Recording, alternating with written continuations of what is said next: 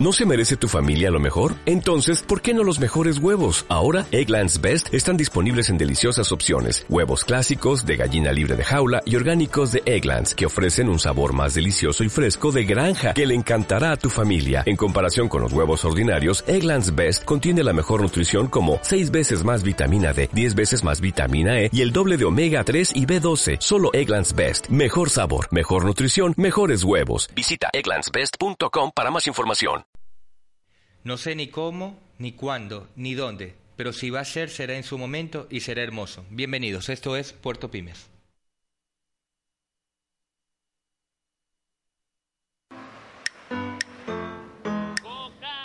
Todo comenzó como una idea. Una luz que se encendió en el puerto. Porque así pasó aquí, o sea, yo no tenía, tenía solamente la idea en mi cabeza y después de subir, bajar, sufrir, llorar, reírme, pasar sola meses y meses sin clientes. Puerto Pymes nació de la necesidad de crear contenidos importantes para el emprendedor. Siempre va a haber problemas, pero eh, creo que la clave, hay, hay, dos cosas importantes. Una es buscar el objetivo, buscar el, el camino, enfocar cuál, qué es lo que quieres ser. Y lo otro es no claudicar también de dar a conocer las experiencias de aquellos que no se dieron por vencidos. Puerto Pymes, alma emprendedora. Mientras trabajes para alguien, siempre va a depender de terceros. Y eso no es estabilidad. Estabilidad es cuando tu vida está en tus manos. Puerto Pymes, Radio y Redes arranca desde este momento. Bienvenidos.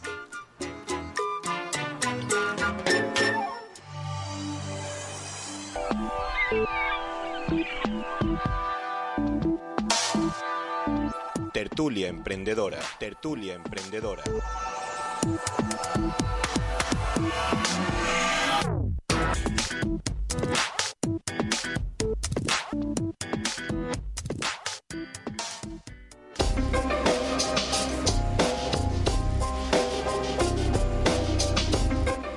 Buen día comunidad. Nos encontramos con Patricia Sánchez Gallego, investigadora urbana y activista por el derecho a la vivienda.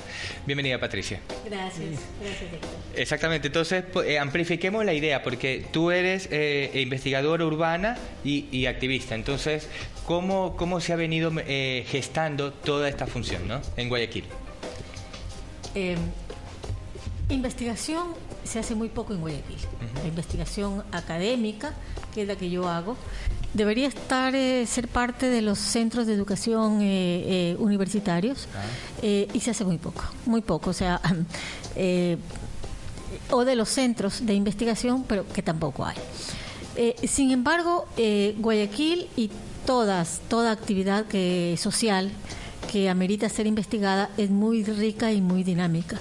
¿no? Es una realidad que está ahí, que nos grita, que nos convoca a todos los profesionales eh, y es tan importante hacer investigación porque es exactamente, yo trato un poco siempre de usar eh, paradojas.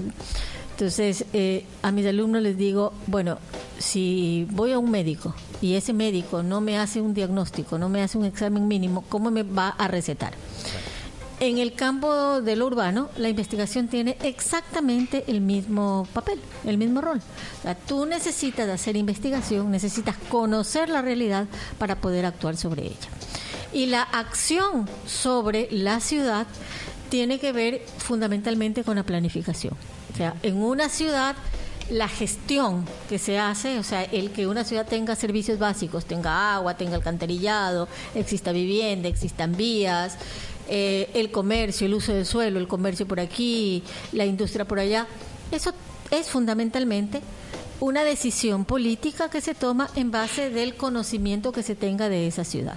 Claro. ¿Mm? El dinamismo de la, el, los dinamismos de las ciudades entonces eh, eh, eh, está muy a la par con esa con esa investigación que se realiza en, en el tema.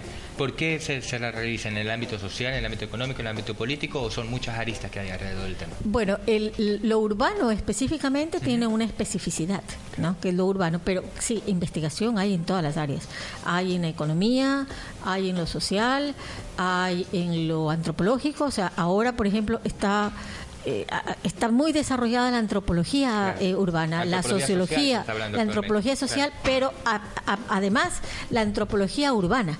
porque la antropología social comenzó cuando no, no comenzó, comenzó, digamos, comenzó estudiando a las tribus indígenas o a las tribus ancestrales. Ahora la riqueza eh, más importante en la antropología, en la rama de la antropología, es la antropología urbana. Las tribus urbanas, los jóvenes, los jóvenes dentro de la ciudad, o sea, todo el fenómeno juvenil de ahora, chicos que eh, consumiendo H. ¿Ah? Ese es un problema social, es un grave problema social que le da dolor de cabeza al presidente Correa y a todos, padres de familia, hermanos, familias, a los mismos chicos. ¿no? Es un gran problema social.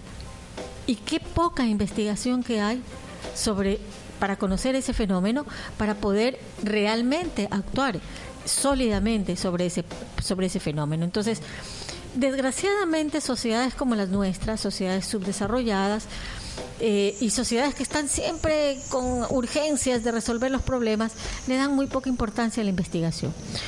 Pero eh, porque la encuentran inútil, ¿no? cuando en realidad es sumamente útil.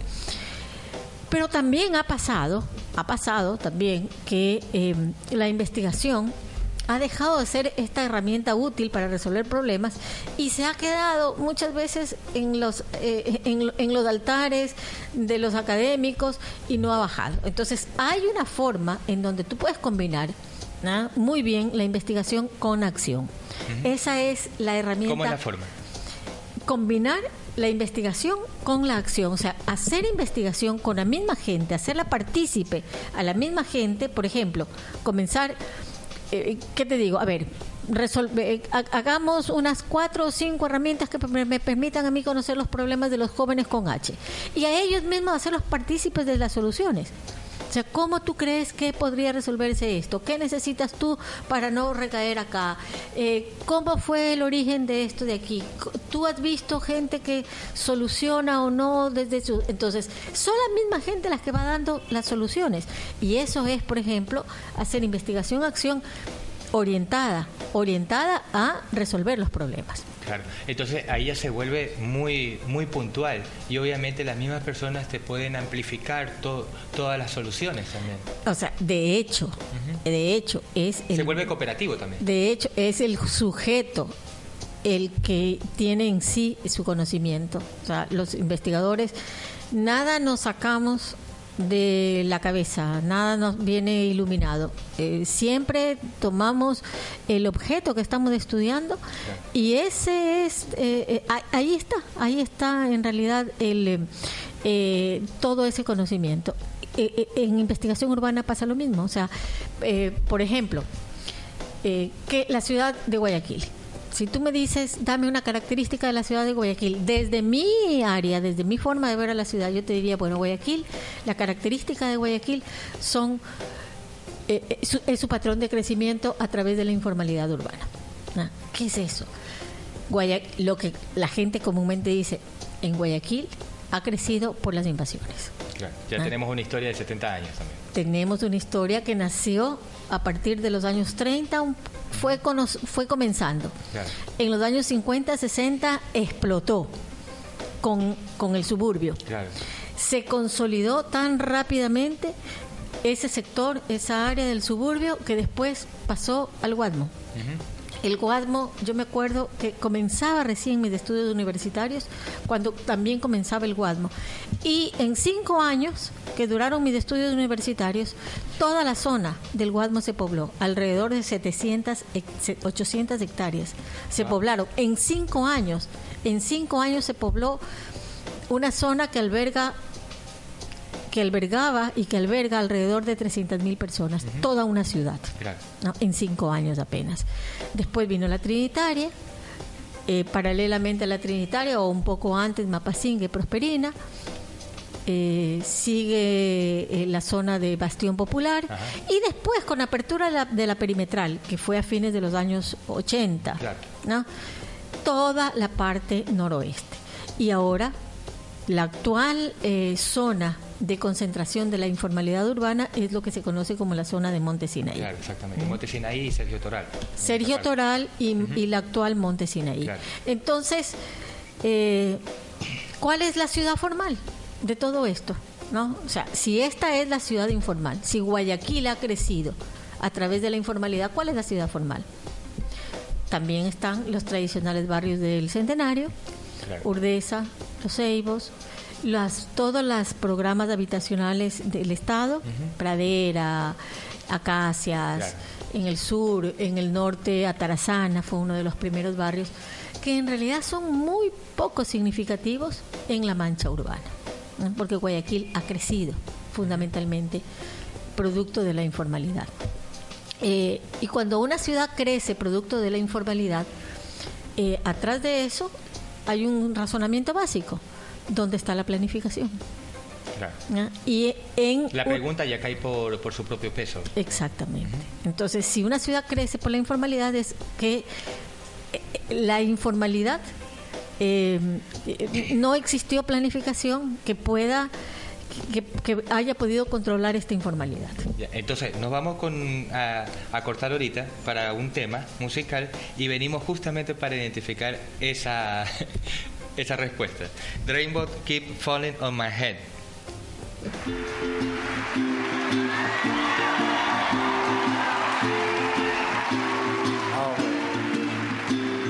Raindrops are falling on my head. And just like the guy whose feet are too big for his bed, nothing seems to fit. Those raindrops are falling on my head and they keep falling. So I just did me some talking to the sun. And I said I didn't like the way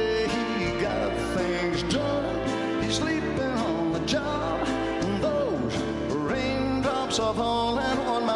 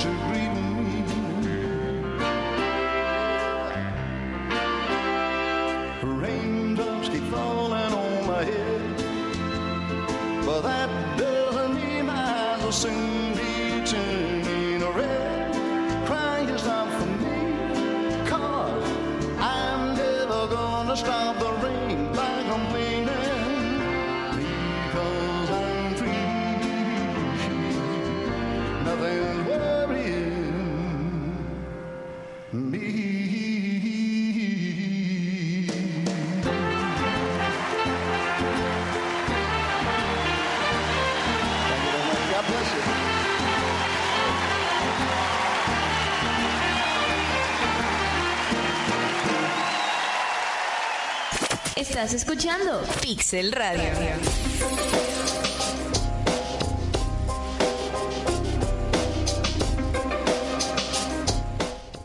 Bienvenidos amigos, seguimos con Patricia Sánchez Gallego, investigadora urbana y activista por el derecho a la vivienda. Eh, continuemos con el tema, con el tema justamente planteado, la informalidad urbana. ¿no? Ya. Eh, te decía que este es un problema, es una de las características de Guayaquil, pero no solamente de Guayaquil. En realidad, la informalidad urbana caracteriza a toda la ciudad de América Latina. Claro, América Y- Latina es de muy Ameri- inmersa de, en de tema. América Latina y, y- y del sur y del sur global, de lo que se conoce como países del sur global, que antes se, se los conocía como tercer mundo. Claro. No, no existe ya esa denominación, ahora es del sur global. África, Asia, ¿no? países, la India, por ejemplo, eh, son eh, sociedades, son países en donde la informalidad eh, urbana es altísima. Entonces, no es solamente un problema de América Latina, es un problema mundial. Claro. Al ser un problema mundial, la informalidad urbana es uno de los ejes importantísimos que se va a tocar en la agenda urbana en la conferencia Habitat 3 eh, que, que les, que les decía que se va a realizar en Quito en- del 17 al 20 de octubre. Es, la informalidad urbana es tal vez uno de los ejes de los ejes de discusión más controversiales de esta agenda porque eh, la forma como tú tratas a la informalidad urbana es ha habido como mm, puntos contrapuestos. O sea, si bien es cierto, la informalidad urbana es un fenómeno poco agradable para la ciudad y más que nada para la gente que vive ahí, porque significa vivir en condiciones de, de- de- Eh, precarias y muy precarias, sin servicios, sin seguridad en la tenencia del suelo, etcétera, etcétera. ¿no? Hay como dos grandes líneas de tratamiento de esta informalidad. O la tapas, o la tapas y la eliminas, la borras del mapa, ¿no? o atiendes sus necesidades. Y esto tiene que ver un poco con la orientación política de la gestión urbana. Si tú estás en gobiernos locales, en, en- en la- si tienes unos gobiernos locales democráticos, eh, participativos, eh, orientados hacia reconocer los derechos humanos, entonces vas a tener eh, la gestión urbana va a estar orientada hacia reconocer, visibilizar aquellos asentamientos informales y dotarlos de eh, servicios públicos para mejorar la calidad de vida cuando, de la gente. Pero cuando, pero cuando la ciudad no tiene la capacidad para, para, para acoger a todas estas personas también, ¿cómo, cómo, ¿cómo se debería actuar en esa manera? Bueno, mira, yo creo que ha habido un gran error en la gestión eh, en vivienda y hábitat en general, porque generalmente los gobiernos orientan sus políticas a la entrega de vivienda llave en mano, lo que conocemos como llave en mano, o sea, unidades de vivienda totalmente acabadas, totalmente construidas, eh, eh, que incluso lo, in- que perfilan atrás de ellas una familia ideal, ¿no? Porque claro, te entregan una casa pensando que todas las familias son igualitas. Bajo el mismo modelo, bajo el mismo modelo, bajo el mismo estándar, bajo las mismas necesidades. Y si tú ves qué es lo que ha pasado con la ciudad de Guayaquil, eh, suburbio, lo más, lo más antiguo, suburbio. Las imágenes que yo tengo y que todos tenemos del suburbio de los años 60, 70 eran pantanos, casitas de caña, pantanos en donde la gente co- cogía un pedazo de agua, ni siquiera un pedazo de suela, y que poco a poco lo fueron rellenando y ahora tú por cualquier calle del suburbio que caminas, salvo las orillas de los esteros, encuentras ya construcciones sólidas de dos, tres pisos en donde viven dos y tres generaciones. O sea, es una producción de vivienda y es una producción de ciudad totalmente diferente a la producción de vivienda y a la producción de ciudad que lo hacen los gobiernos. Claro. Los gobiernos producen casitas para hoy y punto, sin pensar en que esa casa después puede servir o puede coger, acoger a una otra generación.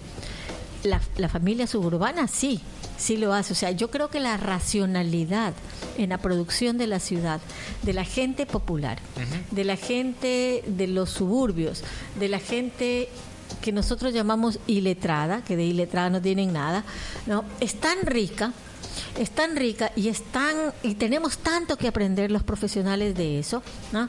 que es un gran error pensar que ellos no pueden ser a su vez los portadores de sus mismas soluciones. O sea, de hecho, Guay- si Guayaquil es tan emprendedora como lo es, es porque atrás de cada familia hay un, hay un arquitecto en la producción de su espacio, por supuesto, que lo hacen con todas las limitaciones que tienen, Claro. sin empleos, sin créditos, sin conocimientos técnicos, y lo han hecho.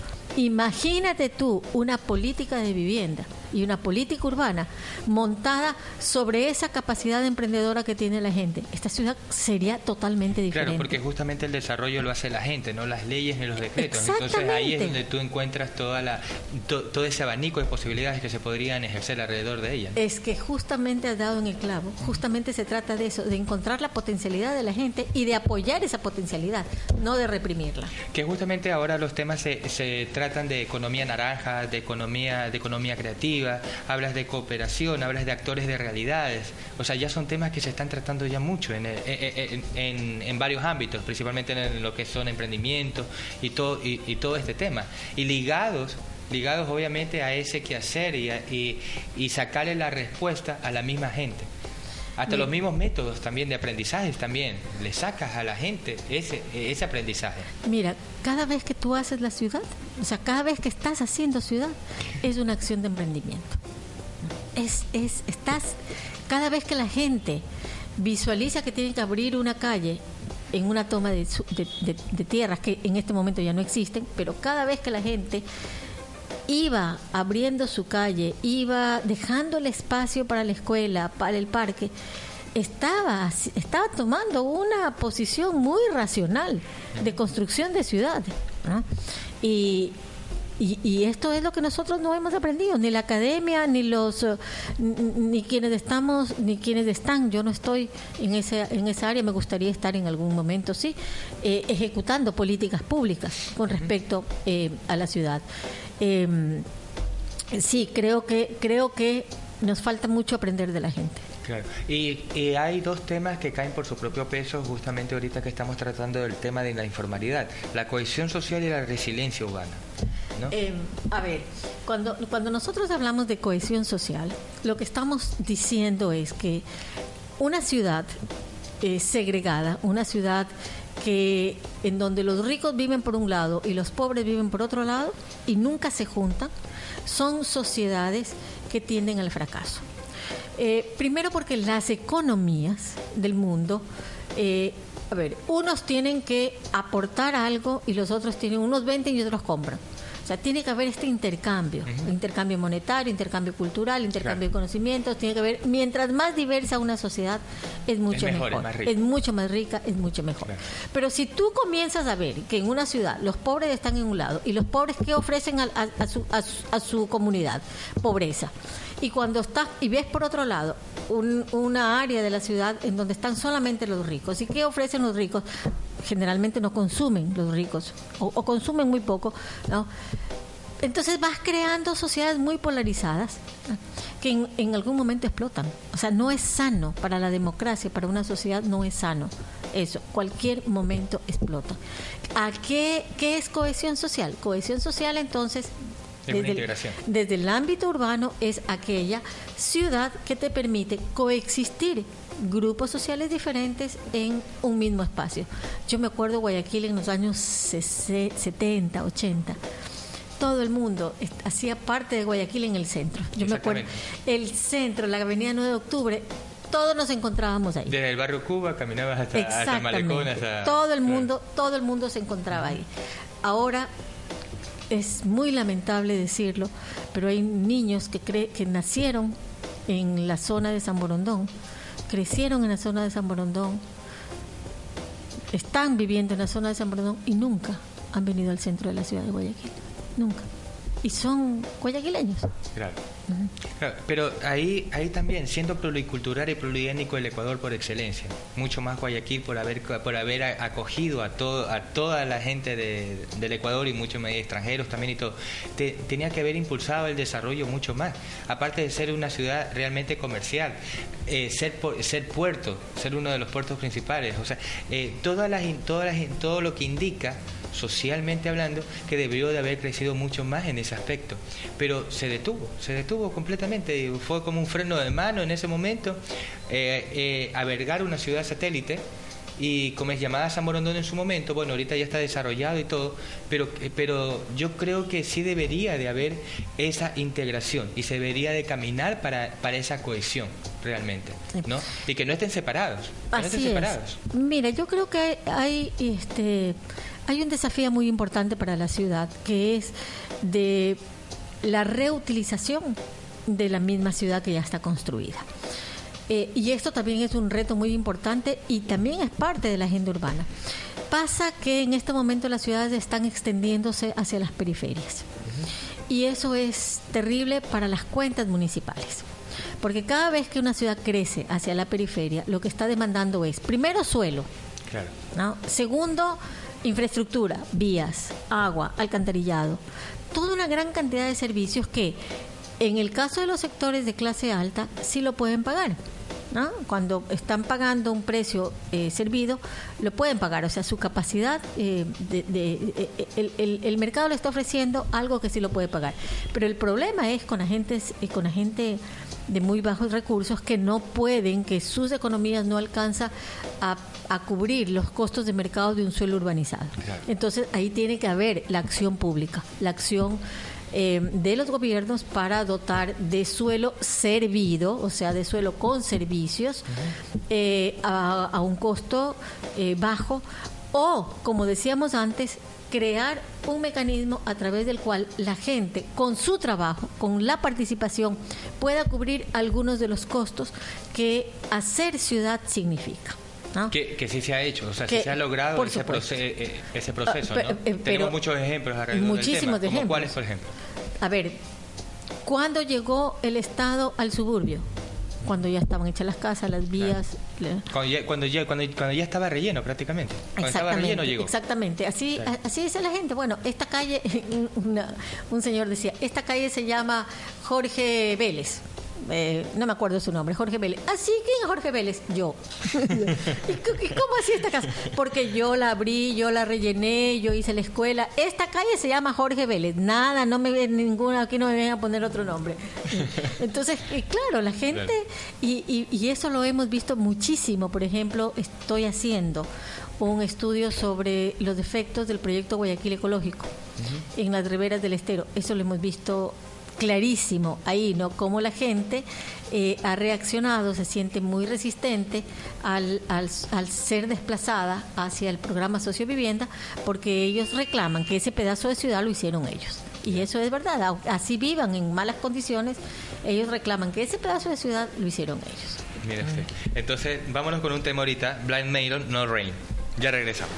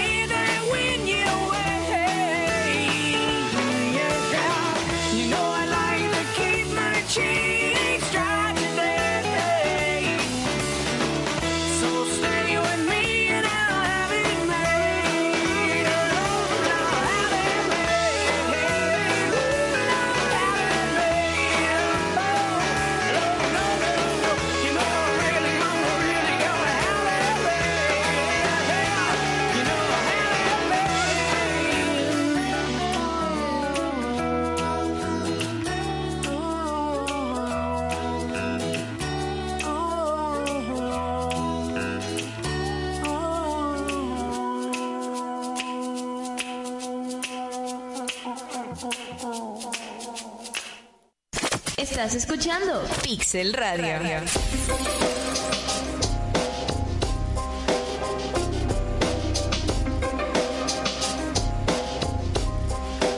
Bienvenidos amigos, seguimos con Patricia Sánchez Gallego, investigadora urbana y activista por el derecho a la vivienda. Eh, cuéntanos, cuéntanos algo Patricia, entonces el Foro Social de Resistencia Habitat 3, ¿cuándo va a ser? Ya.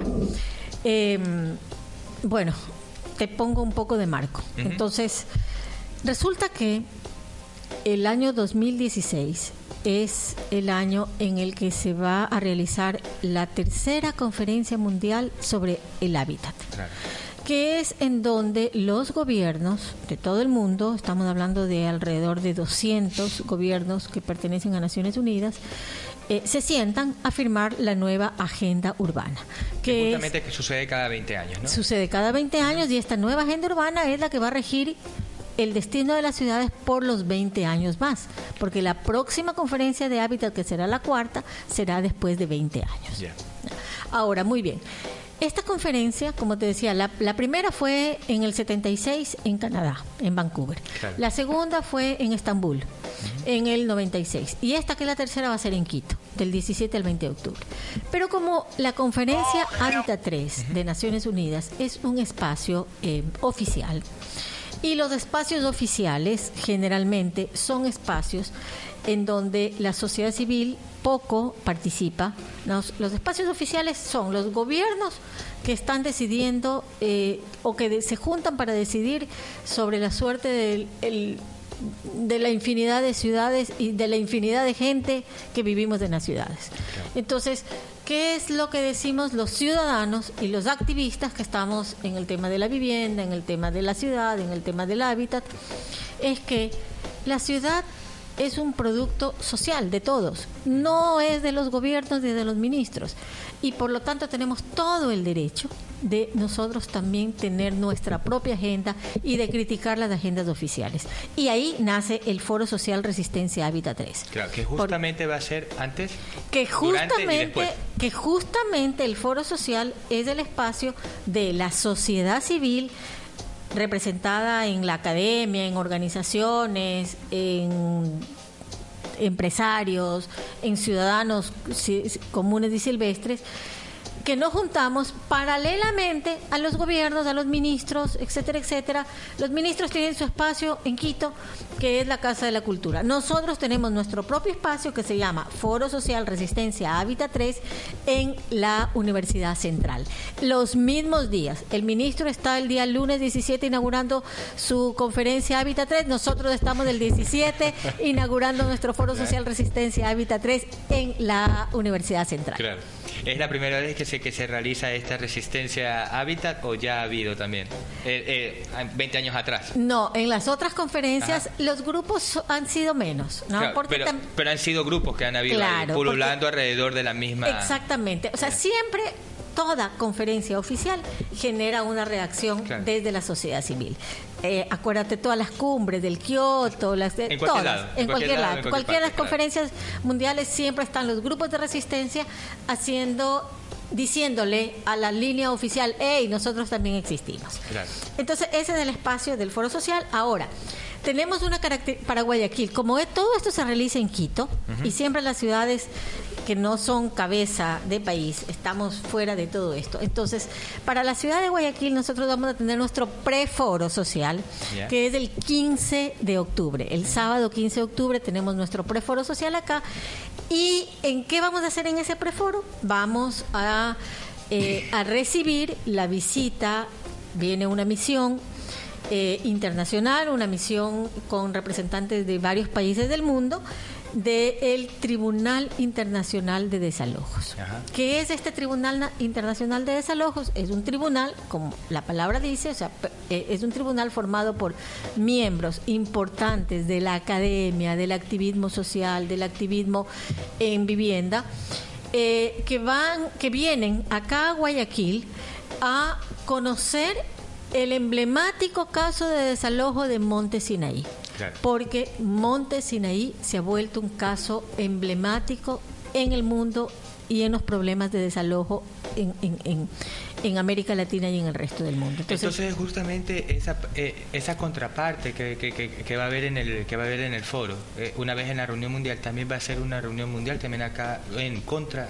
en contra de ese foro, ¿no? Por supuesto, el foro social, o sea, si el si el si Habitat, si la Conferencia Mundial Habitat 3 es mundial, el foro socia- social también es mundial. Vienen Tienen- Tienen representantes cabida todos los países y todo de demás también todos. a afrontar Mira, nuestra agenda. Hoy día estuve revisando la agenda, nuestra agenda del Foro Social. Está tan rica y tan diversa. Eh, he visto propuestas de África, de Estambul, eh, de Túnez, eh, Argentina, bueno, muchos países latinoamericanos, por el hecho de estar en Quito, para los latinoamericanos es mucho más fácil venir. Exactamente, ¿no? claro. Pero vienen de la China, tenemos de la India, ¿no? Tenemos, o sea, van a haber delegaciones de todo el mundo.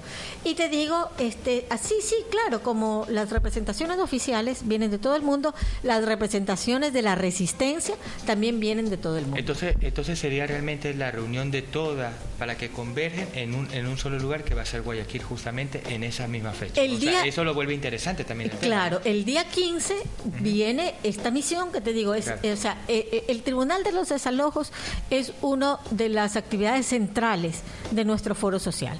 ¿Por qué? Porque se ha vuelto eh, una, un, un eje central, un, un día entero le vamos a dedicar al tema de los desalojos. Porque en actualidad las ciudades se están desarrollando con el desalojo, con el despojo y con el desplazamiento paralelamente. O sea, no hay desarrollo urbano ahora. Es muy hay, hay en general todas las ciudades están haciendo desarrollo urbano y también eh, y también paralelamente a esto para poder desarrollar para poder hacer una obra de, de un- una nueva vía por ejemplo desalojan un montón de gente para poder desarrollar eh, un sector eh, inmobiliario desalojan un montón de gente y si no los desalojan vienen procesos eh, eh, de desplazamiento que no son tirarle a la gente el bulldozer, ¿no? Como es el clásico de, el desalojo, sino eh, eh, eh, formas como encubiertas de hacer que la gente se vaya alejando. Eso en este momento se conoce como con el nombre de gentrificación. Gentrifica. Gentrificación, ¿qué es? Que zonas de la ciudad que se van desarrollando, se van desarrollando, hay mucha inversión en determinadas zonas de la ciudad. Y por las inversiones que se hacen en esas zonas de la ciudad, el precio del suelo sube. ¿Qué pasa con la gente antigua, con la gente viejita, con la gente de esa zona? Se le va encareciendo la vida, que no tiene más que terminar vendiendo su casita para irse a vivir en, las, en, en- en los márgenes de la ciudad, en donde eh, los servicios son escasos, las distancias son muy largas, muy, muy, o sea, hay, hay, hay, hay- hay mucha distancia con respecto al centro de la ciudad, donde están las actividades principales. Ese es un fenómeno que acompaña a todas las ciudades. Entonces, los despojos los desalojos y los desplazamientos son consustanciales al desarrollo urbano. Se está haciendo ciudad con estos fenómenos y no puede ser. ¿no? Eso, o sea, ah, si, se- si, ah, si esa es la forma como las ciudades se van a desarrollar, significa que estamos, eh, creando unos monstruos de ciudades terriblemente inhumanas, terriblemente materialistas, eh, en donde no a- a- en muy poco tiempo no va a haber cabida a la vida, sino solamente a, dentro a de la masas de cemento. También, también habría propuestas. O Por sea, supuesto. ve, eh, Este, ustedes también certifican de que, por ejemplo, fuera, cuando ya termine el foro eh, de la resistencia, entonces también habría una, un- una propuesta, una norma también de cómo seguir y de- cómo continuar. Dentro del mismo foro, las, las, las, las, las propuestas son consustanciales a las eh, al- a, la, a la protesta. Claro. O sea, eh, ¿qué te digo? Por ejemplo, para Monte Sinaí, eh, nosotros pensamos que en vez de verse, sí, lo que antes se vivía en Monte Sinaí, Monte Sinaí está intervenida eh, con un decreto de, en- en- desde el año 2010, ¿no? En donde no se permite el, el crecimiento de la informalidad. El decreto 609 el, de decreto ley 600 88. el decreto 609. Por supuesto, por supuesto que no puede ser, hace poco hablábamos de lo terrible que es que una ciudad crezca en la informalidad, porque eso se revierte para los propios habitantes, que tiene que haber planificación. Pero el problema es que cuando la planificación no es participativa, cuando se excluye a la gente a, la gente a la cual se supone que se va a hacer planificación. Si tú excluyes a la gente de los procesos de planificación, lo que estás es, en vez de integrando a la gente, estás determinando sus vidas sin que éstas formen parte de esa nueva ciudad que se está pre- pre- pretendiendo construir. Y en todo proceso de construcción siempre hay, siempre tiene que haber un proceso de integración, o sea, eso es inevitable. Es inevitable. O sea, es no lo puedes eh, evitar. eh, pero por supuesto, sí. eh, ¿quién, ¿Quién va a, a seguir viviendo en ese pedazo de ciudad? ¿La misma gente? ¿Acaso el ministro de la vivienda o, o el subsecretario o el gerente del proyecto X va a vivir ahí? Es la misma gente. Entonces tú lo que tienes es que hacer que la gente participe en la construcción, en el diseño, en la producción, en la construcción, en el control, en la administración de sus propios espacios, para que los cuiden. O sea, para que vivan y los cuiden. Es, es, es casi, casi como casi como de perogrullo lo que estoy diciendo, o sea, no, no hay ciencia atrás. Entonces, pero ¿qué es lo que pasa? Que la planificación se ha convertido en un proceso que viene desde arriba, o sea, literalmente desde arriba, y en el caso del Ecuador, desde Quito, o sea, Claro.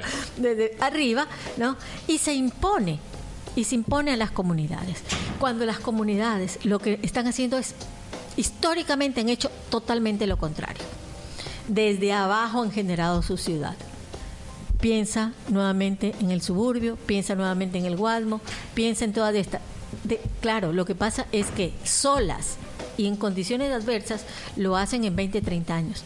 Pero sí hay una política pública que apoye esas iniciativas desde abajo, van a ser, va, su comunidad En menor tiempo. En dos, tres, cuatro años ya estará lista para recibir a esa gente y no y no para que la gente envejezca junto con la comunidad, junto con, con o sea, hay gente que ha pasado 20 años, 30 años haciendo su casa, o sea, ha envejecido haciendo su casa.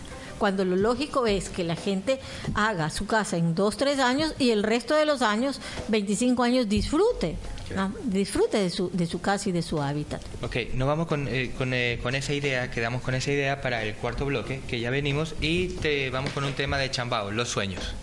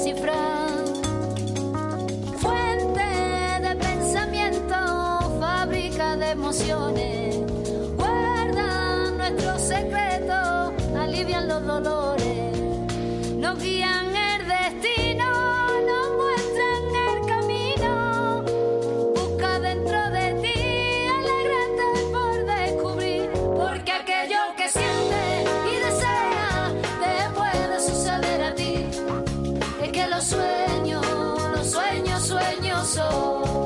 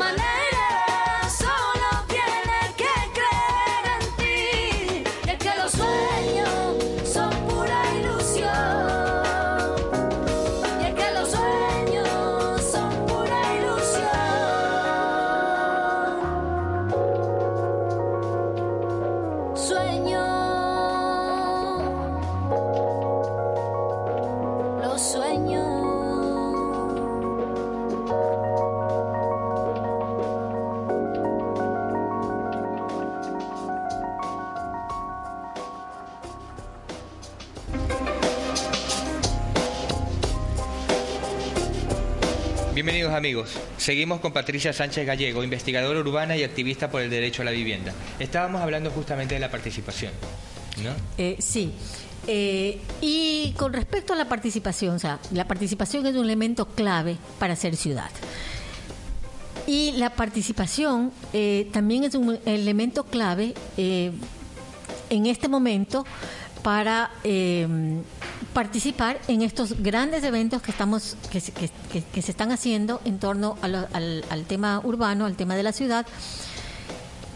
Invito, ¿no? En- invocando la participación, invito a todos los pobladores, organizaciones, académicos, personas que quieran ser parte de este mini foro social acá en Guayaquil el día 15 de octubre vamos a estar en Monte Sinaí. Desde las 8 de la mañana hasta las 5 de la tarde tenemos nuestro mini foro mundial también ahí, porque vienen muchos representantes de otros países para tratar el caso de los desalojos en Monte Sinaí, específicamente por qué, por qué, eh, hemos entrado en ese sector y en ese tema.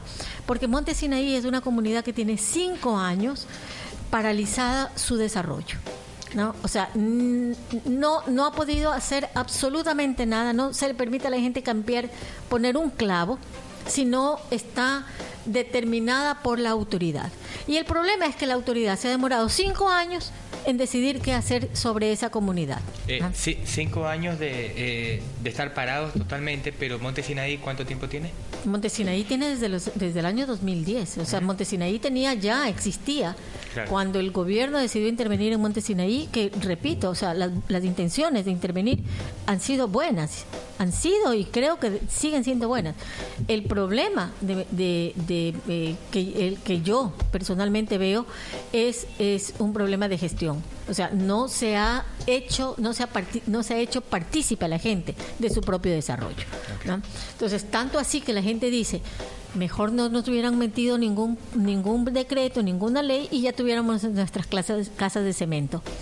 Pos- posiblemente sí, pero con todos los errores que la informalidad conlleva. Y el día 17 invito también a todos los que quieran participar, porque supongo que esta, este programa y esta radio también estará en oyentes de Quito.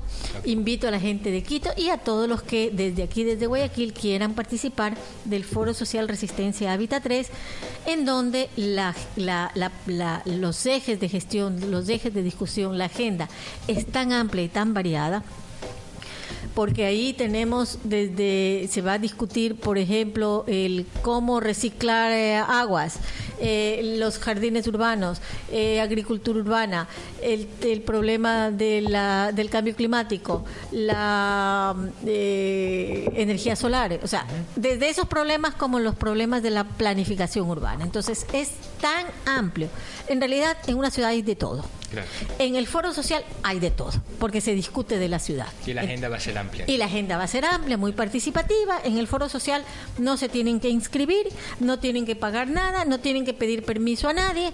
El foro social es un espacio sumamente abierto y democrático para todo el que quiera reflexionar sobre la ciudad.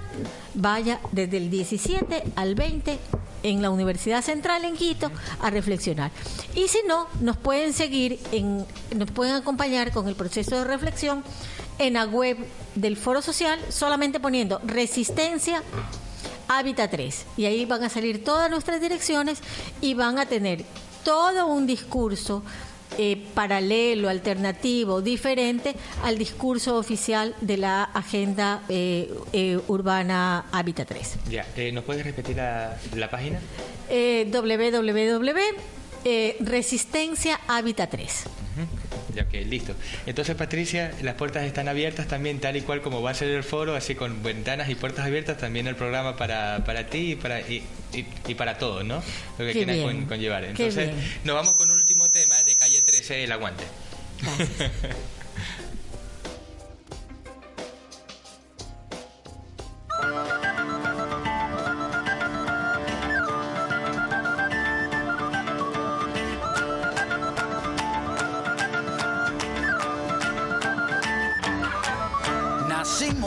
aguantar lo que el cuerpo sostiene. Aguantamos lo que vino y aguantamos lo que viene. Aguantamos aunque tengamos los segundos contados. Nuestro cuerpo aguanta hasta 15 minutos ahorcado. Aguantamos latigazos que nos corten los dos brazos. Fracturas en cualquier hueso. Tres semanas como un yeso. Aguantamos todo el tiempo las ganas de ir al baño para ver el cometa Halley. Hay que aguantar 70 años. Aguantamos la escuela, la facultad, el instituto a la hora de cenar. Nos aguantamos los erutos, el pueblo de Burundi.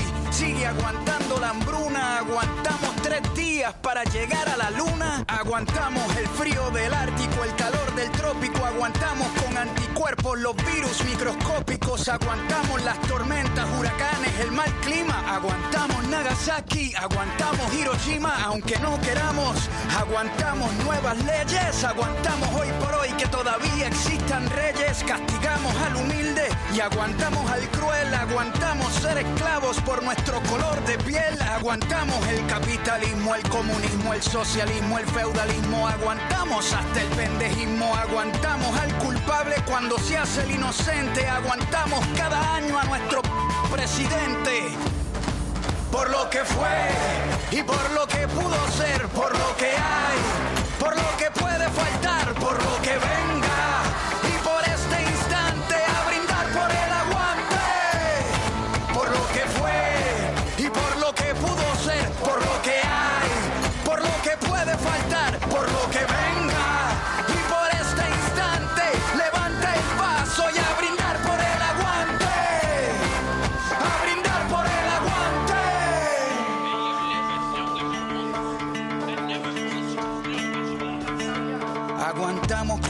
tipo de dolor aunque nos duela. Aguantamos Pinochet, aguantamos a Videla, Franco, Mau, Ríos, Montt, Mugabe, Hitler, Idi Amin, Stalin, Bush, Truman, Ariel Sharon y Hussein. Aguantamos más de 20 campos de concentración cuando nadas bajo el agua. Aguantas la respiración para construir una pared.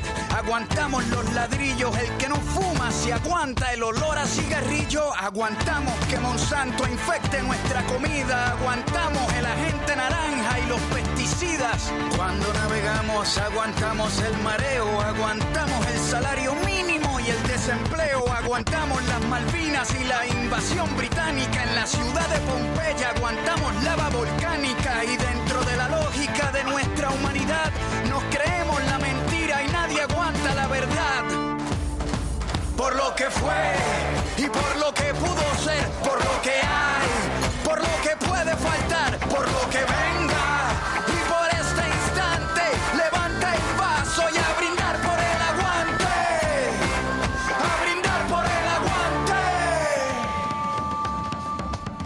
Aguantamos al ateo, al mormón, al cristiano, al budista, al judío, aguantamos al pagano, aguantamos el que vende balas y el que las dispara, aguantamos la muerte de Lennon, la de Víctor Jara, aguantamos muchas guerras, Vietnam, la guerra fría, la guerra de los 100 años, la guerra de los 6 días, que aguanten la revancha, venimos al desquite, hoy nuestro hígado aguanta lo que la barra invite.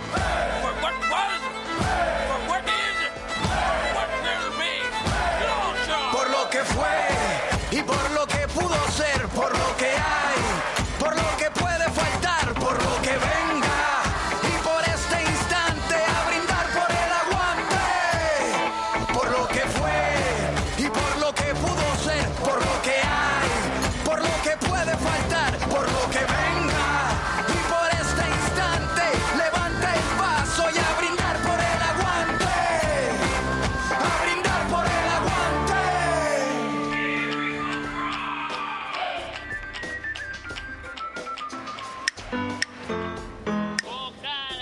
Todo comenzó como una idea. Una luz que se encendió en el puerto. Porque así pasó aquí, o sea, yo no tenía, tenía solamente la idea en mi cabeza y después de subir, bajar, sufrir, llorar, reírme, pasar sola meses y meses sin clientes.